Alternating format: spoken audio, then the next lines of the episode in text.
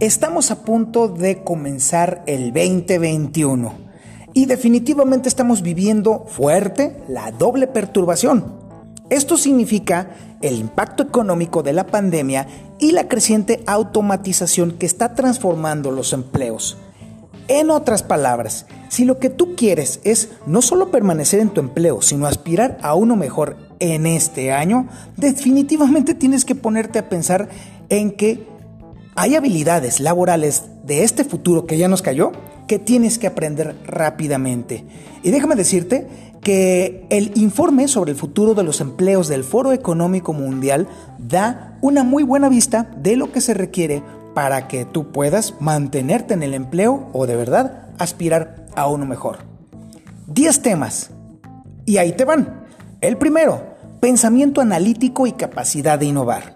El segundo, aprendizaje activo y estrategias de aprendizaje aplicadas a tu propio entorno. El tercero, capacidad de resolver problemas complejos. El cuarto, capacidad de análisis y pensamiento crítico. El quinto, creatividad, originalidad e iniciativa. El sexto, liderazgo e influencia social. El séptimo, uso de la tecnología, monitoreo y control de la misma. El octavo, diseño tecnológico y programación. El noveno, resiliencia, tolerancia al estrés y flexibilidad. Y el décimo, razonamiento y capacidad de idear solución de problemas. Por supuesto, no se trata que los aprendas todos al mismo tiempo, tampoco se trata de eso. Lo que sí tienes que pensar es que por lo menos necesitas uno de ellos para poder mejorar tus oportunidades de mantenerte en el empleo o mejor todavía, de encontrar uno que te convenga mucho más. El promedio de aprendizaje de cada uno de estos elementos puede tardar entre uno a dos meses, sobre todo si se trata de capacidad de mejorar tu capacidad de aprender o incluso hasta cuatro o cinco meses si estamos hablando de programación, computación o técnicas de ingeniería más avanzadas.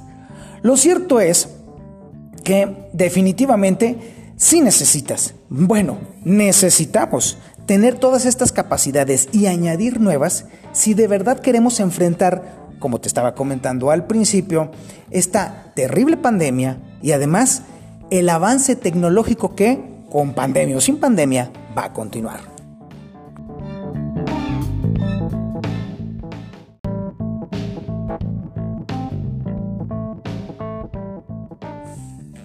Para estar en la conversación hay que saber, y no siempre tienes tiempo para enterarte. Hasta hoy. Este es el podcast de Antonio Zapata, el reportero, y con él te vas a enterar de los elementos clave de la información diaria para que no te quedes fuera de la charla en la oficina, en la escuela y en las redes sociales.